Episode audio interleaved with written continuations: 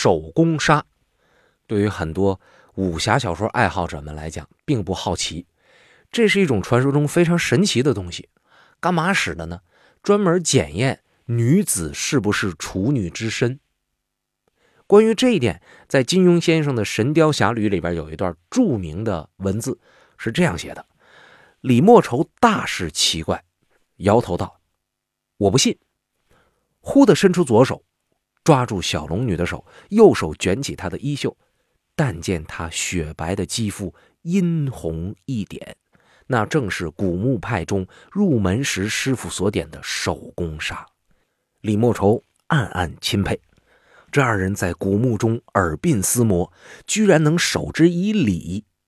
她仍是个冰清玉洁的处女，当下卷起自己衣袖，但见一点手工纱也是娇艳欲滴，两条白臂傍在一起，煞是动人。啥意思？啊，按照这个金庸小说里边所给出来的这个概念，小姑娘啊，在还没有成年的时候，在手上拿什么东西点一个红点儿，这个叫手工纱。啊，如果她这个和男子之间发生了肌肤之亲，不再是处女了，那么这个手工纱就掉了。如果没有这一说，哎，这个手工纱就一直存在着。李莫愁岁数已经不小了，当时呢应该得有个快三十岁左右了吧，或者三十多岁。在金庸的《神雕侠侣》里边，李莫愁至死未婚，是这么一个状况。所以当时吕莫愁呢，他拿过来这自己的胳膊一看，哎呀，我也是一个，我早就过了婚配的年龄了，我还是一个，是不是？他心里边有点别扭。看看小龙女呢，说你天天跟杨过过儿过儿，咕咕咕咕的在一块黏黏糊糊，你居然还没有发生实质性的事情，这个也挺奇特。这是《神雕侠侣》里边的故事，《神雕侠侣》当中的描写，整个《神雕侠侣》在上半段里边非常纠结的，就是小龙女和杨过之间的虐心之恋，堪称非情侣小说、非言情纯爱小说当中的虐心典范。这是金庸的《神雕侠侣》，但是我们今天重点要来关注的是手工纱。其实像金庸的这种描写呢，在过去的小说当中常常可以看到。那么这个手工纱是啥呢？根据陶弘景的记载，叫眼庭以朱砂十之，满三斤，纱干墨以涂女人身，有交接式便脱，布耳如赤痣，故名手工。啥意思啊？就是以一种叫眼庭的东西，用朱砂去喂它，喂满三斤之后杀掉，杀掉呢研磨晾干，然后把这个颜料呢涂在女子的身上。一旦发生了不可描述的事情，这个这个红点点或者这这红色就掉了。要是没有发生这种事情，哎，那这个呃红点点就在身上，像是一个。红红的痣，所以管这东西叫手工，哎，是这么一个玩意儿。那么这个事情到底是准还是不准呢？今天科技已经发展到这个程度了，人们对于世界的理解已经到了一个很前所未有的高度啊！这以科学验证的前所未有的高度。那么怎么去看待手工纱呢？我们严谨一点，先来说一说这个眼蜓是啥玩意儿。我查过一些资料啊。有些资料里边认为呢，眼蜓是蜥蜴，对，就是那有四个爪、有尾巴、浑身鼓了鼓叽的，爬着到处走的那玩意儿，啊，把它抓过来，然后喂朱砂，喂饱了之后杀掉涂抹，这这个以做验证。但是呢，这个事情还有另外一种解释，说这个眼庭不是蜥蜴，而是比它小的多的。啊，和它长得有一些接近的另一种小生物——壁虎。今天我们知道，这个壁虎和蜥蜴那可差老远了。壁虎才多大点儿？我在南方见到那小壁虎，就是一个手指头那么长，大一点的巴掌那么大，那已经挺吓人的了。喂三斤朱砂，壁虎有没有三斤沉啊？这个好像很奇怪。但是呢，哎，人家就这么解释：眼庭是壁虎。你就得喂它三斤朱砂，那么壁虎也好啊，你叫它眼停也行。这玩意儿到底有没有一些医疗功效呢？这个事儿我还专门请教了一些学中医的朋友，他们说根据祖国医学理论，啊，有些书籍里边是记载过的，说这玩意儿呢确实有一些医疗功效。干嘛使的呢？散结去肿。比方说你有一些跌打损伤啊，说哪块骨骼包啊，啊，你拿这个这个这个壁虎磨成的沫沫啊、膏啊什么的一涂有帮助，甚至说治疗中风，它也有一些疗效。还有一些呢，就是啊，那就很神奇了，什么去毒啊，什么这个这个这个呃，这这就多了，咱就不说了，好像给人做广告似的。不过所有的药效里边都和验证是不是处女完全不搭边于是就出现了一个疑问：壁虎趴在墙上给你看着你这屋子，也就看了啊。你文人墨客牵强附会的写上这个，也就写了。他和给你看着你们家少女有没有思春且办出实事来有毛关系呢？今天咱们过去了这么多年，在问这个问题。你要去抓那些小说的作者，你去找金庸老先生去谈这个话题，根本谈不出。人家也是在历史传说当中，呃，在这个典故里边，哎，在小说里边找到的素材。那么你说你去找找古人是怎么看待这个问题的时候，我有一个惊讶的发现：早在唐朝的时候，就已经有学者，或者叫没事闲的的人。提出了质疑。当然，在这儿我们还是提学者吧，因为显得咱们节目呢更加高端大气上档次一些。而他也真是一位很牛的人啊！中国第一部药典《新修本草》的主编，这个人叫苏静。关于手工砂，他是这么讲的：说眼庭又名蝎虎，以其常在屋壁，故名手工，亦名壁工，似朱点妇人。谬说也，啥意思呢？呃，先给定义这玩意儿啊是啥，就是壁虎，因为它在墙上趴着，好像守着个屋子，所以就管它叫守宫。那么你喂它点朱砂，拿它点小姑娘啊，这种说法是假的，是传说。这是唐朝的时候，学者就这么说了。但是若干年之后，到了李时珍那块李时珍这位大医学家，他。对待这个问题啊是比较严谨的啊，严谨到什么程度呢？不敢轻易的下定论，因为在古籍当中有老多老多就写以手工纱来试贞操的这个桥段、这个环节，所以李时珍呢他也不敢轻易的否定。但是你按照古籍的方法，你如法炮制出来的手工砂毫无效果，他也无法确定这玩意儿是不是好用。我在这特别好奇，他怎么确定的毫无效果呢？临床试验啊，需要付出很多。呃，反反正就是说，这个李时珍到最后，他只能在自己的著作里边写下了这样一句话：说尽管此法大抵不真，啊，没有尽管，就叫大抵不知不真，意思就是估计是假的。嗯，但恐别有术，今不传矣。就是我。害怕呀，是不是还有别的方法？咱们没找着，今儿失传了呀。听起来是李先生严谨，不过从我看来呢，这个更像是共同维护一个男人的童话。大家可能都看过欧美的电影，那里边大人都会呃哄小孩，说有圣诞老人，说一到这个圣诞节的时候，呃，圣诞老人呢就会这个驾着这个驯鹿的马车。驯鹿的怎么能是马车呢？驯鹿车来从烟囱下来给你送圣诞礼物来，小孩都信，就搁那等着。小孩小的时候真以为是圣诞老人，而到他长到一定的年纪，知道真相的时候呢，他还觉得挺惊讶的。可是当他成为了别人的父母的时候，也会帮助完成这个善意的欺骗啊，哄小孩子嘛，说你要懂得。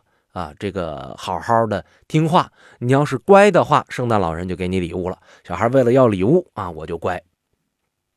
手工纱，男人的童话，哄。哎，我们相信，我们哄这个女人，你不要放浪形骸，我们有办法测出你是不是原装。哎，他是有有这么一个哎说法。其实像这种说法啊，在民间 n 多，哎，呃，记入到文本里边的也 n 多。御史名言里边就写了一种传说当中朝廷选妃子的办法，但是实在不方便在广播当中播出。感兴趣的朋友自己去看。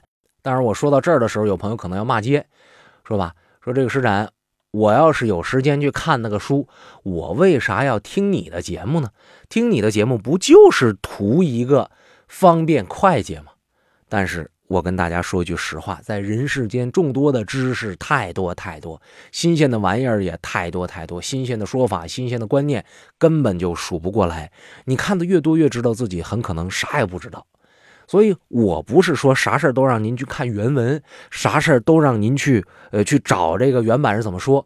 正像是做脱口秀的一位领头人物所表达的那个观点一样，我这个节目，假如能吸引你，哪怕勾引你，哪怕哄骗你，稍微多看一点儿对您有意义的书，那我这个节目也算是没白办。那么，如果我们这节目就讲到这儿的时候，好像它特别 low。啊，没事讲什么手工纱呀？你作为一个老爷们儿，你唠什么处女情节呀？对不对？我不光跟您说这一个事儿，我们还要跟您说另外一个事儿。两件事儿结合起来，你就会发现，原来手工纱的出现还有这样一条道理。第二个我们要跟您说的是什么呢？是女子的缠足啊，放在民间的说法就是老娘们裹小脚。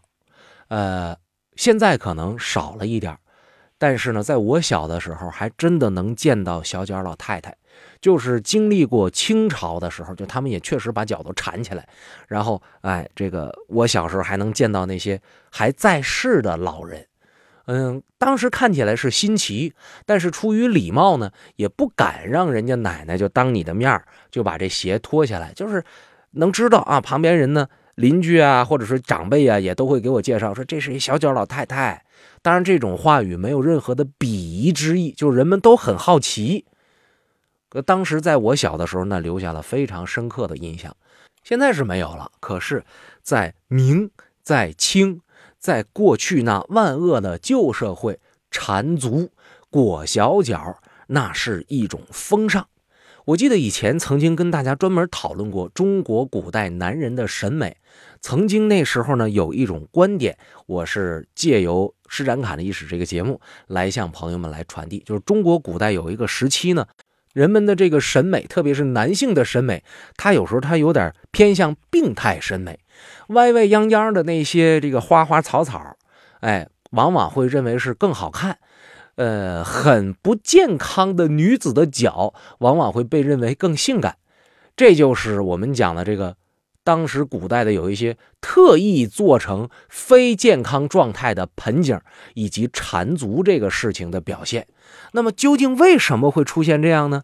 哎，我之前说了，这是一种病态的审美。但是今天我们就来分析分析这个病态的审美是咋来的。之前讲的是啥？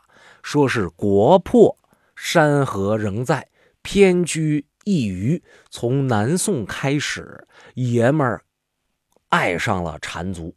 就像是他们，哎，以一种破碎的心啊，剥离的心态去看待我们，呃，当时已经并不太完整的大宋江山一样反正这玩意儿都是破碎的，那我们从今天开始看啥都是破碎的，只有破碎的才是美感的，只有收敛的才是美感的。女子无才便是德，女子无脚才是好样的啊！不是没有脚啊，是这个脚包的很小很小，这是当年的一种观念。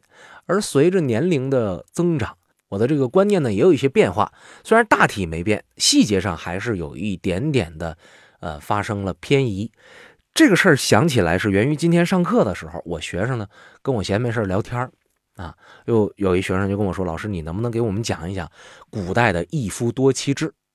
然后呢，男学生所有都拍拍肩膀说：“哎呀，啊，不是拍拍肚皮呀，哈，我多么希望生活在古代啊，这样我就可以娶好多媳妇儿了。”然后我学生里边呢有一个起了。舞蹈家名字的同学就说了：“真恶心，这是你们男生的龌龊想法。”老师，要是我的话，我希望是一妻多夫制。大伙哈哈一笑。我知道这是同学们的玩笑，但是却引起了我深深的思考。的确，一夫一妻多妾制，这是中国古代的这个婚姻形式。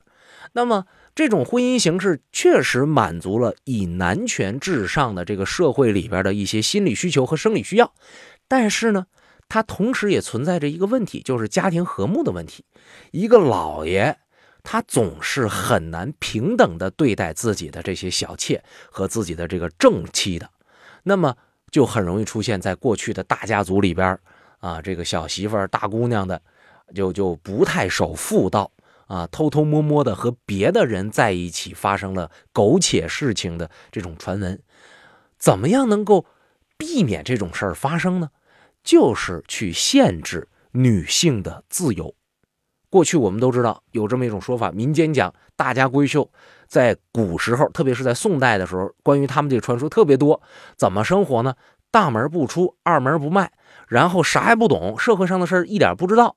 啊！一结婚的时候说这是啥？这是美德，完全不明白人世间是咋回事儿。哎，我就是一张小白纸，老萝莉。这个嫁一个老公之后，老公交一是一，老公交二是二，嫁鸡随鸡，嫁狗随狗。老公听起来之后心花怒放，这媳妇儿太好了。其实是啥呀？不就是一种统治欲和征服欲的满足吗？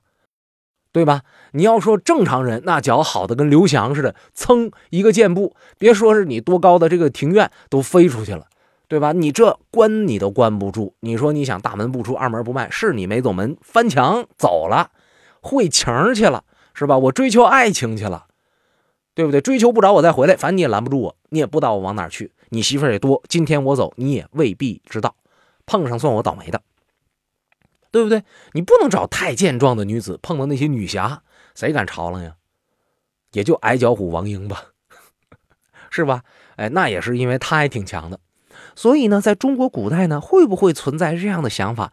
因为男子对于女子的这种守身如玉的愿望，所以他才会促进了缠足这种事情的发展和流行。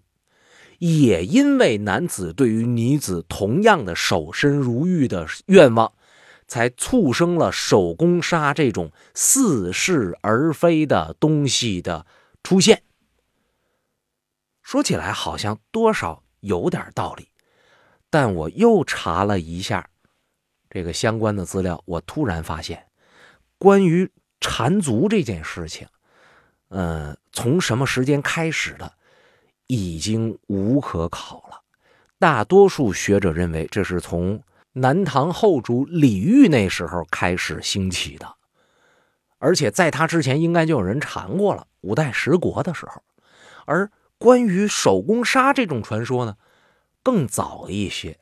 据说在汉武帝的时候就已经有这种说法了。所以你拿这个时间一对比。我也不那么确定，我刚刚所说出来的这个事儿，手工纱和缠足是不是真正有联系呢？不好讲了。李时珍先生他都在自己的著作里边说到：“恐别有他方，今失传矣。”啊，那我也只能讲，有可能有别的理由，只是我学识太浅，我还没有领悟到、发现到吧。啊，说到这儿的时候，忽然想起来，其实无论是缠足也好，还是手工纱也好，都是万恶的旧社会里边那些有若干媳妇儿的人，他们想太多所造成的结果吧。不禁让我想起来，在《诗经》当中所讲到的那种男男女女在三月初三丧上巳节。什么叫丧巳节？丧尸节。上巳节的这一天，跑到小树林里边，对对歌，啊，玩玩水，眉目传情的浪漫时光。想一想，那时候多么天然，多么好啊！